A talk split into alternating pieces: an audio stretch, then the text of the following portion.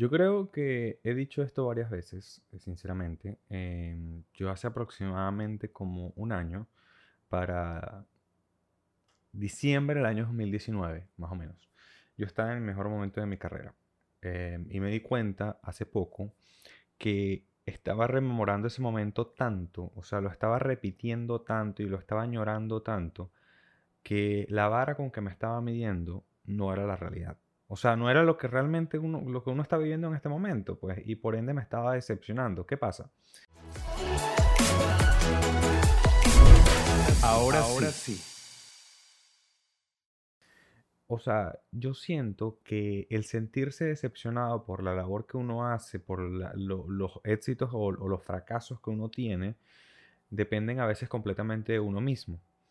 Porque, que, porque en un punto sí, eh, yo tuve mi mejor trabajo, por, por decirlo así, hasta el momento. Eh, tuve mi mejor ingreso en ese año, que les digo, en el diciembre del año 2019 aproximadamente.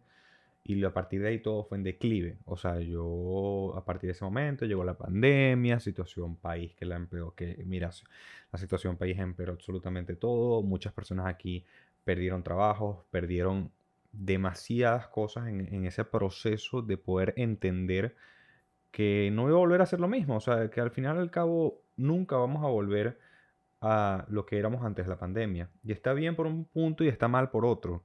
Mal porque obviamente todos queremos ese nivel de ingreso y ese, nivel de entendimiento de que no vamos a volver a ese punto, eh, yo a veces siento que todavía no lo tengo. O sea, yo todavía rememoro y quiero volver a mi nivel de ingreso de un año atrás o quiero simplemente tener las mismas oportunidades, el mismo reconocimiento que un año atrás. Pero también reconozco que hay debilidades y hay cosas que mejorar y cosas que en este momento yo, yo quisiera haber hecho distinto para conservar ese nivel de ingreso y para conservar también esos clientes que eran muy añorados, o sea, que son muy importantes para mí, porque al final y al cabo lo más importante es la satisfacción de los clientes. Y sé que no me pasó únicamente a mí, este, yo sé que, por ejemplo, tú que me estás viendo, te pasó algo similar que perdiste un cliente, perdiste a, un trabajo o algo que realmente te importaba. Y seguramente lo quieres devuelto, quieres ese mismo, esa misma comodidad que, que te daba ese trabajo. Pero ya pasó un año. Y probablemente estás mejor o peor que hace un año. Y literalmente es analizar y ver que las cosas cambian. Y que cada una de las cosas que uno hace hoy probablemente mañana digamos que estamos mejor o que, estamos peor. O sea, no, todo es dependiendo de la vara con que lo midas. Y es tan complicado. Yo recuerdo que, miren, yo estaba en ese momento como San Pedro por su casa. Literalmente yo gastaba, gastaba por aquí, gastaba por allá, invertía también. Pero llegó un punto donde yo me quedé sin nada. O sea, sin nada, absolutamente sin nada. Es que nadie, nadie te enseña, o mejor dicho, todo el mundo te dice, pero nadie te enseña realmente a ahorrar. Porque obviamente todo el mundo te dice como que, bueno, sí, tienes que hacer lo que esto, que lo otro, pero enséñame. O sea, y el quien te enseña realmente es las cosas de la vida, la, la trancazo que uno da en la vida. Eso es lo que te enseña. Pero aparte de eso, o sea, yo quiero enfocarlo en la parte profesional. Es que, por ejemplo, yo agradezco mucho que tuve ese nivel de ingreso. Porque aquí en este país hay profesionales, mira, profesionales pero con una calidad, con posgrados, con magíster, con una calidad de profesionales que no tienen dinero y no se, mantienen por su profesión. Por el simple hecho de que la situación política, económica y social de este país hace que esas personas automáticamente tengan que abandonar lo que les gusta y dedicarse a plantearse otras metas, otros trabajos eh, y hacer otras cosas distintas. El que se atreve, ¿ok? Y el que realmente, digamos, tiene esa suerte de hacerlo. Porque hay personas que se quedan en ese trabajo que tanto les gusta, pero que no les da. Que al final al cabo, si les soy sincero, a mí también me da miedo que me pase eso. Que lo que estoy haciendo sea un proyecto fracasado. Ojo, no fracasado en el punto de vista de conocimientos, porque los conocimientos yo creo que los tengo y, y, ojo, cada día uno va adquiriendo más y más, sino en el punto de vista económico que uno se queda en trabajos, por ejemplo, conozco de profesionales que literalmente siguen trabajando de algo que les gusta, pero que no les da dinero. Y es como trabajar, digamos, en automático. Te quedas literalmente en un lugar que te gusta, porque te gusta, pero no te está dando. O sea, no, te, no estás rindiendo frutos en ese trabajo. ¿Qué, más, ¿Qué mayor ejemplo que los profesores? Los profesores literalmente están en un trabajo que les apasiona, que les gusta, que eh, les da de todo, o sea, da satisfacción, pero cuando vas a la realidad, ¿qué gana un profesor? Profesor no gana absolutamente nada. Yo les juro que, miren, si yo viera que un profesor ganara algo, eh, digamos, bueno, un salario bueno, yo me hubiera dedicado a eso. A mí me encanta enseñar pero obviamente uno nace viendo otros contextos, pero la persona que ya está metida en ese contexto, trabaja en una escuela pública, trabaja en cualquier cosa y no le da dinero, aunque bueno, también nos podemos meter a que en este país a nadie le da, pero bueno, o sea, no, no, no me quiero ahondar más en ese tema, sino en que en nivel general, independientemente sea de este país, hay proyectos que fracasan. O sea, es la, es la realidad. Uno no puede negar que hay proyectos que fracasan. Proyectos que fracasaron para mí, la gente piensa que, esto lo, esto lo voy a decir claro, la gente piensa que uno, o sea, como se ve en Instagram, a veces es mucha felicidad y le tienen envidia lo que uno hace, que tú has hecho muchas cosas en tu vida, tu corta edad, sí, pero he tenido muchos fracasos. De más. O sea, yo tuve un programa de radio que yo lo amé. O sea, el proyecto de programa de radio que vieron. Pero que al fin y al cabo, por toda la pandemia y por toda la situación que vimos, no bajó. Eh, cursos que no se dieron porque no se inscribieron personas. No por la calidad del contenido, sino porque no sabía, no y todavía probablemente no lo sepa, las estrategias para publicar, para eh, captar contenido, etcétera, etcétera. Eh, tuve esos proyectos que fracasaron. Tuve otro proyecto que me gusta muchísimo, una academia que espero rescatar pronto, pero que tampoco cuajó en su momento por situación pandemia y por situación también de que nosotros no supimos reinventarnos o sea, un conjunto de, proyectos y de cosas que al final te definen como emprendedor. Porque el que es emprendedor, el que es creativo, el que es todo eso, va a tener un montón de proyectos que van a fracasar y muy fácil se dicen. O sea, muy fácil tú te dices a ti mismo, sí, yo voy a tener cinco proyectos que van a fracasar, pero al final el 25 va a tener un éxito. Mano, y los 25 proyectos, 10 proyectos, 5 proyectos anteriores que fracasaron, esos duelen. O sea, duelen porque lo sé.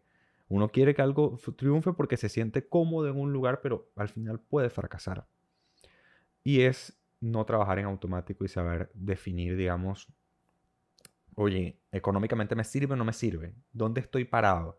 Porque al fin y al cabo, eh, creo que muchas de las personas que trabajan en esta industria creativa se dejan llevar mucho por, digamos, eh, yo hablo de industria creativa, community manager, diseñadores gráficos, ah, artistas, etcétera, o sea, copywriters, todas, todo ese tipo de, de, personas se dejan llevar mucho por lo que saben hacer y que lo quieren hacer, lo quieren, lo quieren, lo quieren e insisten.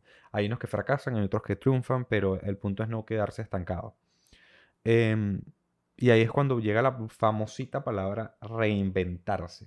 Pero ¿qué significa realmente reinventarse? No una, definición de, ni un concepto de un, de un libro o de una persona letrada. O sea, para nosotros, ¿qué significa reinventarse? ¿Significa la existencia de un fracaso?